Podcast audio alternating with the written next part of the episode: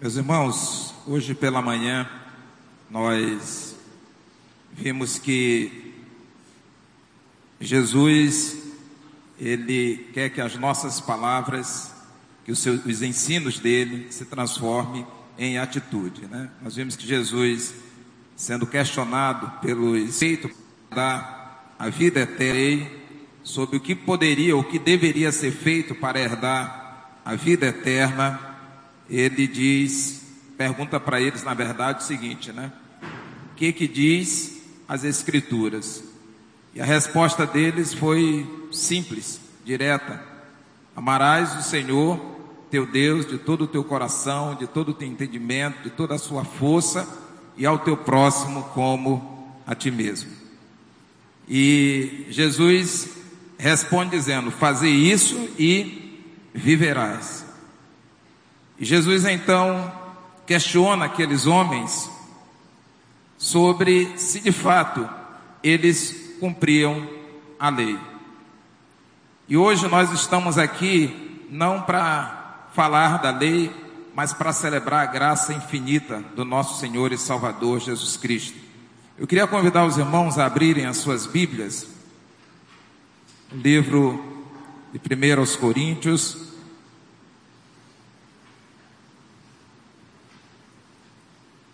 capítulo 11. Nós vamos ler do versículo 26 ao versículo de número 36. 1 Coríntios 11, é, 11, 20, dizer pão e beber deste quente. Porque todas as vezes que comerdes esse pão e beber deste cálice, anunciai a morte do Senhor até que venha. Portanto, qualquer que comer este pão ou beber o cálice do Senhor indignamente será culpado do corpo e do sangue do Senhor. Examine-se, pois, o homem a si mesmo, e assim coma deste pão e beba deste cálice. Porque o que come e bebe indignamente, come e bebe para sua própria condenação não discernindo o corpo do Senhor. Por causa disso, há entre vós muitos fracos e doentes, e muitos que dormem. Eu queria que nós lêssemos então, é, parte que diz: examine-se, pois, o homem a si mesmo. Vamos repetir esse, esse texto junto, só essa parte. Examine-se, pois, o homem a si mesmo. Mais uma vez, examine-se, pois, o homem a si mesmo. E aí, a última parte do texto, o último versículo, ele diz: Por causa disso há entre vós muitos fracos e doentes, e muitos que dormem.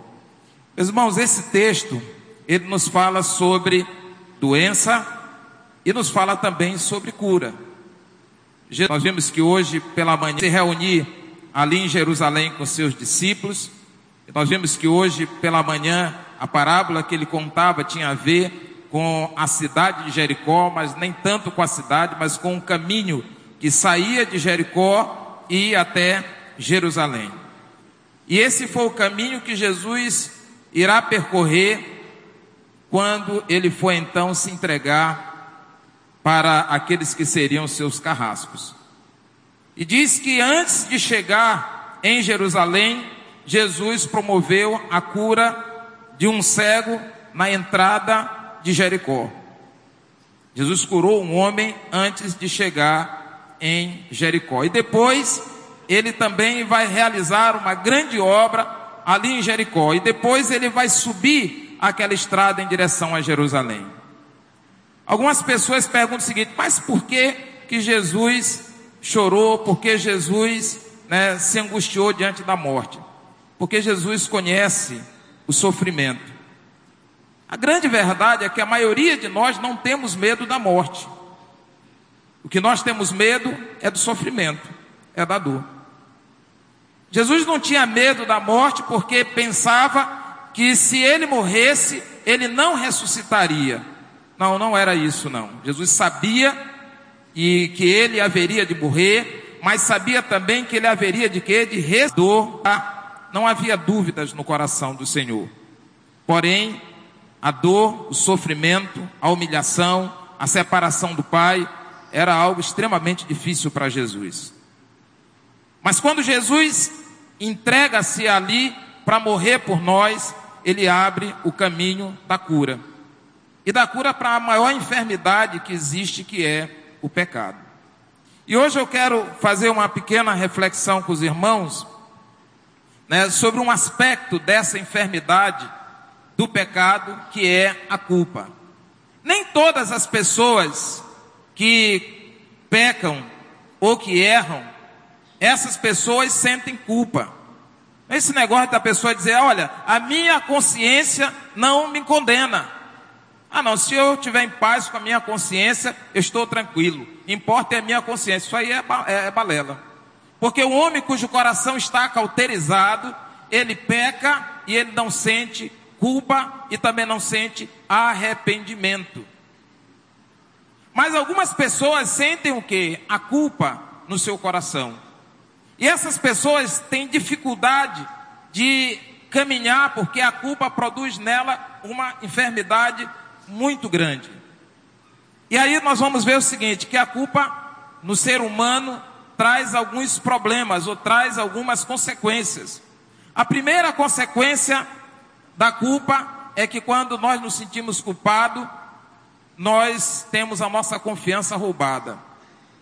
As pessoas podem até não saberem o que foi que nós fizemos, mas se a nossa mente nos é, condena, nós também nos sentimos constrangidos diante de determinadas situações. Porque por mais que os outros não saibam, nós sabemos da nossa própria culpa. Então a primeira coisa que a culpa faz é tirar a confiança. Porque quando o homem está em pecado, ele tem o medo de que aquele pecado dele venha a ser colocado publicamente diante das outras pessoas. A outra consequência é que a culpa provoca feridas no relacionamento. Quando eu me sinto culpado, muitas das vezes eu também quero compartilhar essa minha culpa com as outras pessoas. E aí eu começo a dizer: não, tudo bem, eu pequei. Mas Fulano fez isso, Fulano disse isso, Fulano me tratou dessa forma, então assim eu justifico a minha própria o quê? Culpa. Diz a palavra de Deus que Adão pecou. E Adão se sentia culpado. Sabe por que ele se sentia culpado? Porque ele se escondeu quando o Senhor veio ao seu encontro. A culpa que Adão sentia trouxe prejuízo no relacionamento dele. Relacionamento com quem? Com a sua esposa. Porque a primeira coisa que ele vai dizer foi a mulher que tu me deste. Então isso já gerou um problema porque ele joga a culpa sobre a esposa. Mas não só satisfeito de jogar a culpa sobre a esposa, ele indiretamente joga a culpa em quem deu aquela esposa para ele. Quem deu a esposa para ele? Quem que deu a esposa para ele? Deus. Olha, se tu não tivesse me dado essa mulher, eu não tinha pecado. Então, sendo assim, né, se eu estou em pecado, se eu errei, eu não errei sozinho. E muitas das vezes nós fazemos assim. A culpa, ela vai produzir dificuldade no nosso relacionamento. Muitas das vezes nós nos afastamos da igreja porque nós entendemos que a igreja não foi justa conosco. Porque diante do nosso pecado, diante da nossa culpa, diante da nossa enfermidade, nós temos dificuldade de compreender que nós somos culpados pelos nossos próprios erros. Muitas vezes, né, eu sou professor já quase há 40 anos, e aí tem três meninas ali conversando, aí eu digo, opa, você está conversando, você está bagunçando, então eu quero pedir para você sair. Professor, mas não sou eu não, professor, tinha mais uma, mas eu olhei você. Quer dizer, ele não reconhece a sua o quê? Culpa, e ele quer compartilhar a culpa dele em cima com, com os outros. Como se o erro do outro diminuísse o meu próprio o quê? Meu próprio erro. Não. Deus trata conosco individualmente e pessoalmente.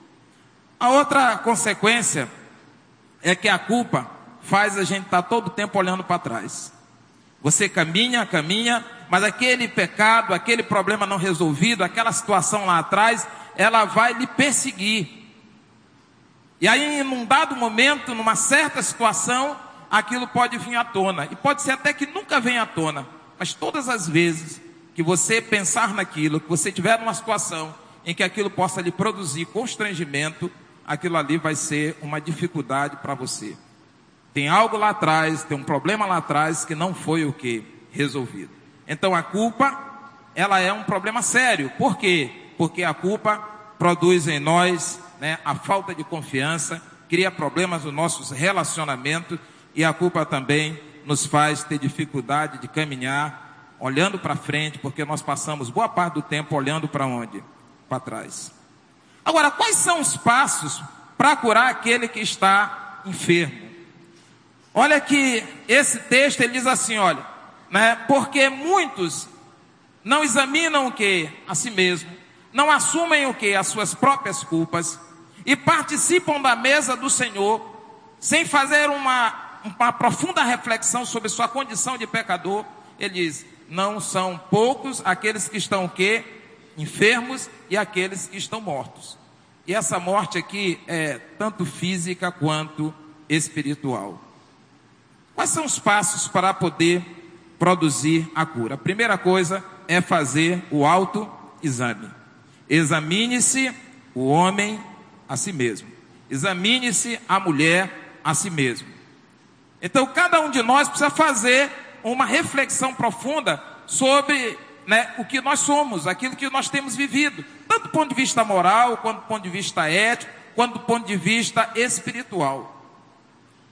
Veja que quando Jesus, pela manhã, ele chega para aqueles homens e diz o seguinte, né, né que se eles praticarem aquilo, eles viverão. Jesus está levando aqueles homens a fazerem um alto exame. E eles sabiam que não viviam aquilo. Quando Jesus diz assim: aquele que não tiver pecado, pois que atire a primeira pedra. O que, que Jesus está fazendo com aqueles homens que queriam apedrejar aquela mulher? Está propondo que eles façam um alto exame. E nessa noite, quando nós nos preparamos para participar da ceia do Senhor, é necessário que nós façamos um alto exame, que nós venhamos a examinar a nós mesmos. A outra coisa que nós vamos perceber, o outro passo para que a gente possa de fato sentir-se curado, é além de fazer o autoexame, reconhecer a nossa responsabilidade. Reconhecer, reconhecer a parte, né? Reconhecer quais são as nossas culpas, reconhecer a nossa parte né, daquilo que aconteceu. Não importa se teve gente que fez assim, se teve gente que fez assado, se teve gente que caiu no mesmo pecado, na mesma enfermidade, isso não importa. O que que importa? Nesse momento importa quem? Eu e, e Deus. E aí eu vou assumir a minha responsabilidade. A Bíblia diz que se nós confessarmos os nossos pecados, Ele é fiel e justo para nos perdoar os pecados e nos purificar de toda a injustiça. Quando nós entendemos que nós somos responsáveis, que nós somos culpados. A Bíblia diz que chegou, Jesus conta uma parábola que diz que dois homens chegaram para orar. Um era um fariseu e o outro era um publicano. E diz que o fariseu chega ali e diz: Senhor, graças te dou porque eu não sou como os demais homens. Roubadores, mentirosos, fazem isso, isso, aquilo, outro. Então ele, ele, ele olha para si mesmo e entende que ele pode se justificar na presença de Deus. E diz que quando o publicano se aproxima, ele não tem coragem nem de ficar em pé, nem de levantar os olhos, mas ele diz: Miserável homem que sou, eu sou pecador, eu preciso da misericórdia do Senhor. Quando nós paramos para pensar assim, todos nós, diante do Senhor, quando nós fazemos o autoexame, nós temos responsabilidade. Responsabilidade pelo que nós fazemos responsabilidade também por aquilo que nós devemos, ou aquilo que nós deixamos de fazer. Porque se alguém pode fazer o bem e não faz, pratica o mal.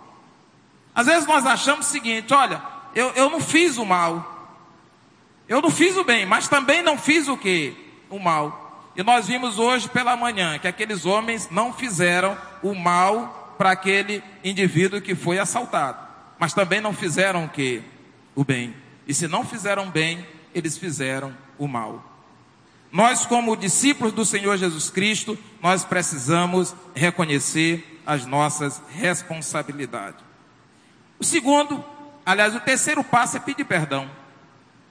Nós devemos pedir perdão para Deus por aquilo que nós fazemos? Sim, mas nós também devemos pedir perdão para os nossos irmãos. A maioria das vezes nós achamos que nós já resolvemos o nosso problema com Deus, nós não temos que resolver o nosso problema com o irmão. Se nós achamos que se eu estou bem com Deus, não importa quem, os outros. Rapaz, o que importa é meu relacionamento com Deus. Isso na Bíblia não tem nenhum tipo de fundamentação. A Bíblia diz que se alguém não consegue amar o seu irmão que vê, como pode amar a quem? A Deus que você não vê. Se a minha ofensa foi contra o irmão, ou contra a irmã, ou contra a igreja, eu devo procurar o irmão, a irmã e a igreja e confessar o meu pecado para ele, resolver essa situação com ele. E às vezes a gente não entende isso. Eu lembro uma vez, a Ana Luísa era muito, muito jovem, não vou dizer pequena, porque como pai ela também não cresceu muito. E aí uma vez, ela a mãe dela disse: Olha, essa menina não estudou, tirou nota baixa, não sei o que mais e tal. Eu digo: Tá certo. Tirou nota baixa. Aí eu chamei e, e dei aquele esculacho na bichinha. Não estudou, como é que pode um negócio desse e tal? Aí ela ficou ali, meio jururu. Aí depois eu digo: Deixa eu dar uma olhada na, no boletim dessa menina. Me parece que tinha um 7. O resto era 9, 10, 9, 10. Meu Deus do céu. Eu, por quê? Porque aí eu fiz o autoexame. Eu me lembrei, para quando eu era aluno, quando eu tirava um 6, era aquela comemoração. Eu era o chamado aluno cobra, só passava arrastado. É, eu tenho que confessar os meus pecados aqui, é mesmo. Olha, acabou minha admiração pelo pastor Wise. Eu visitava quase todas as recuperações. Eu gostava de gente, de relacionamento, de pessoas. Eu queria passar o mais tempo possível com as pessoas. Eu era aquele tipo de indivíduo que, se eu tirasse a nota suficiente para passar, dava uma beleza. Mas às vezes ficava meio complicado. E eu me lembro que um ano eu fiquei reprovado. E olhando para essa jovem, eu me lembrei, rapaz, Luísa nunca ficou reprovada, nunca ficou de recuperação. Eu digo, rapaz, eu, eu tenho que fazer o autoexame. Eu cheguei, minha filha. Eu, assim, Tu sabe, né? Às vezes a gente é precipitado, né? E eu fui precipitado, porque eu tive que pedir perdão para minha filha. Claro, eu não errei. Aí eu chegava, Senhor, ô oh, Pai de amor, tenha misericórdia de mim, porque eu errei contra a minha filha. Ia adiantar alguma coisa? Não. Porque muitas vezes, no meu orgulho, eu acho que é melhor pedir perdão para quem? Para Deus, porque só Deus vê a minha humilhação. Não. Nós precisamos ter a capacidade de nos humilhar diante de do irmão ou da irmã. E aí a gente passa a entender que eu preciso pedir perdão para Deus, mas eu preciso pedir perdão para o meu irmão. E às vezes pedir perdão pelo meu irmão, não só por aquilo que ele fez contra mim, mas por aquilo que eu guardo no meu coração contra ele, por aquilo que ele fez contra mim. Sabe o que, é isso? O irmão pisa no meu pé, aí eu passo dois anos sem falar com ele porque ele pisou no meu pé. Aquele irmão pecou contra mim porque ele pisou intencionalmente, não pecou? Mas eu pequei contra ele durante dois anos, guardando aquilo ali no meu coração, desejando que uma Scania pudesse ter um encontro de amor com aquela pessoa. Você entende isso? Algumas vezes na nossa vida, nós achamos que porque nós fomos ofendidos, nós temos o direito de guardar aquela ofensa e, e nutrir um sentimento contra o irmão, porque isso se chama justiça. Não é justiça? Se ele fez isso contra mim, é justo que eu me revolte contra ele. Mas aí a gente esquece de algumas coisas que Jesus nos ensinou. Jesus nos ensinou que se alguém nos bate na face direita, nós devemos dar o que? A esquerda. Isso é um negócio muito bom na teoria. Muito bom na teoria. Porque a pessoa ainda nem meteu a, ainda o tapa na nossa, na nossa cara, nós já demos três tiros nele. Só porque a gente achou que ele pensou em fazer isso. Imagina dar outra face para ele dar de novo. Como é que pode? Não tem a menor condição. Aí a gente entra agora o que? Na filosofia. Nós entramos agora no estudo teológico. nós vamos entrar aqui na, na análise sintaxe e vamos fazer um monte de coisa para explicar que ali não é para fazer isso. Mas eu, como cidadão, tenho direito à justiça. Deus renunciou o seu direito de justiça sobre nós e teve misericórdia de nós. Porque nós somos pecadores, nós agredimos o Senhor. E se nós não formos capazes de perdoar aquele que nos ofende, como é que nós podemos querer que Deus perdoe as nossas ofensas? Você lembra o que a parábola daquele credor? Aquele homem que pediu muito dinheiro emprestado, não tinha como pagar, e aí ele ia ser lançado no cárcere, o que, que ele fez? Se humilhou, pediu perdão e a sua dívida foi perdoada. Mas existiam pessoas que deviam para ele bem menos.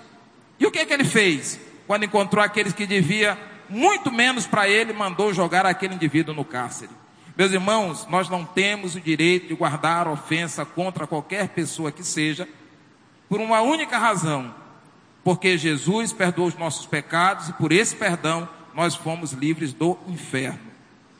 E nada pode ser melhor do que ter o direito de estar né, num lugar que nós não temos o direito de estar. Ou seja, todos nós, quando fazemos o autoexame, aonde é que nós deveríamos estar? Diga uma palavra aí que eu sei que não se gosta muito de falar na igreja. Muita gente nem acredita que existe. Aonde é que nós deveríamos estar? Pelos nossos pecados, pelas nossas ofensas contra Deus? Aonde? No inferno. O melhorzinho que tem merece estar o quê? No inferno. E aí a gente se enche de vaidade, de orgulho e diz assim, rapaz, olha, eu não sei. Eu sou melhor do que aquele irmão. Nós não somos melhor do que ninguém. Porque todos nós somos criminosos diante do Senhor. E Ele teve misericórdia de nós. Mas sabe o que acontece às vezes? Nós né, fazemos o autoexame, nós assumimos a nossa culpa, nós procuramos a pessoa e dizemos, nos humilhamos diante dela, aí ela diz assim: Olha, tudo bem, tu está pedindo perdão, o problema é seríssimo, porque ela tinha pedido A. Aí uma vez chegou uma, uma, uma jovem aqui, problema seríssimo, porque ela tinha pedido perdão para uma outra jovem a quem ela havia ofendido e a jovem disse que não ia perdoá-lo. Pastor, e agora que eu faço? Ela não me perdoou. Eu digo, olha, se, ela, se teu arrependimento foi sincero, se você confessou diante dela, agora ela com Deus. Eu me lembro de uma situação que eu tenho um problema, segundo a irmã Zavani, não sei se ela é médica, psiquiatra, mas ela me diagnosticou com Alzheimer. Eu, eu tenho dificuldade de lembrar das coisas. E eu me lembro que uma vez, numa certa escola particular, quando eu era presidente de sindicato, aí nessa época fala presidente de sindicato, ah, é demônio. Eu era presidente de sindicato e eu tive um problema e uma dificuldade numa escola, porque teve uma denúncia lá. E aí, quando eu fui conversar com o diretor daquela escola, aquele diretor da escola, quando, até eu dizer que eu era do sindicato, ele me tratou muito bem. Chegou, sente-se, tome um café, etc e tal. Eu digo, é, estou aqui, é para sua escola boa, bonita, né? É, tal, realmente a gente se esforça para manter uma escola organizada, zelada, é muito interessante tudo. E tal, mas quem é o senhor mesmo? Eu digo, eu sou o Aibson. Ah, o Aibson é um nome diferente, etc. Mas o senhor vai fazer o que aqui? Eu disse, bom, acabou o café. Né? Eu disse, olha, eu vim aqui conversar com o senhor porque tem uma pequena dificuldade com o funcionário seu e a gente pode conversar aqui. Eu sou presidente do sindicato. Meu irmão, aquele rapaz, só me botou para lá, a pontapé para fora, porque realmente não podia. Eu tive que sair, fazer uma denúncia contra mim. Feito com isso, depois ele foi para a delegacia fazer uma denúncia contra mim. Aí meu advogado, na época, rapaz, vamos lá, porque se ele chegar lá e registrar uma ocorrência contra você, é complicado, porque a palavra dele contra a sua. Nós vamos lá fazer um boletim de ocorrência. Nós fomos lá. Quando chegou lá, registramos o boletim. Quando eu estava registrando, ele foi chegando. E aí, como o papai foi delegado durante quase 50 anos, aí o pessoal, ô oh, rapaz, teu pai, doutor Pedro, não sei o que mais e tal. Aí ele ficou ali e registrou a ocorrência. No dia seguinte, ele foi até o sindicato e fez ali um, um não sei se é macumba ou boa cumba, não sei, fez um trabalho lá. E aí me jurou de morte. Eu fiquei com aquele negócio ali, minha ah, pastor, é, é, professor, mas o pessoal disse isso, aquilo. Gente, aquilo passou na minha cabeça. E um dia eu estava no shopping, São Luís, e tinha um rapaz me olhando. Eu olhando para ele, sabia quem é ele, me olhando, e rapaz, eu acho que eu conheço essa pessoa. Eu fui lá e disse para ele, e aí, como é que você está? Tudo bem? Ele olhou assim, não me respondeu nada. Aí ele disse, você sabe quem eu sou? Eu, eu não sei, tu está me olhando, eu estou te olhando. A gente não está namorando. Então, provavelmente você deve ser alguém que me conhece. Você sabe quem eu sou. Irmão, aquilo ali foi ali no, no meu, na época disco rígido ainda, né? Foi lá no. E eu olhei rapaz, esse foi aquele rapaz. Mas aquele negócio tinha passado. Às vezes nós guardamos coisas nos nossos corações durante anos e vamos nos tornando perdão. Além de Deus me perdoar, e não é tão difícil Deus perdoar, Deus está desejoso de nos perdoar, mas é preciso que a nossa confissão seja verdadeira, nosso arrependimento seja verdadeiro, mas às vezes nós não conseguimos o que? Nos perdoar. Sabe por que nós não conseguimos nos perdoar? Porque nós não conseguimos perdoar aqueles que nos ofendem. É por isso que a Bíblia diz que com a medida que nós julgarmos, também seremos o que? Julgados. E nessa noite, quando nós nos preparamos para participar da ceia do Senhor, eu queria convidar todos nós a fazermos um autoexame. Como é que está a minha vida? Como é que estão os meus relacionamentos? Eu gostaria que você baixasse a sua cabeça nesse momento. Você pudesse lembrar que o Senhor Jesus, Ele perdoou as nossas ofensas contra Deus, contra Ele, porque o seu coração estava cheio de amor por nós as nossas enfermidades, as nossas culpas, os nossos pecados, o Senhor levou sobre si para que nós fôssemos curados, sarados, para que nós pudéssemos nos sentir filhos do Senhor e que nós pudéssemos ter a esperança de vida eterna e ressurreição. Nesse momento, coloque diante do Senhor aquilo que está amargurando o teu coração, aquilo que está trazendo sentimento de culpa eu não sei o que é, mas o Senhor sabe. Pense naquelas pessoas que você precisa buscar reconciliação. E lembre-se que o nosso ministério, o ministério do Espírito Santo, o ministério do Senhor Jesus Cristo em nós, é nos reconciliarmos com Deus e também com os nossos irmãos.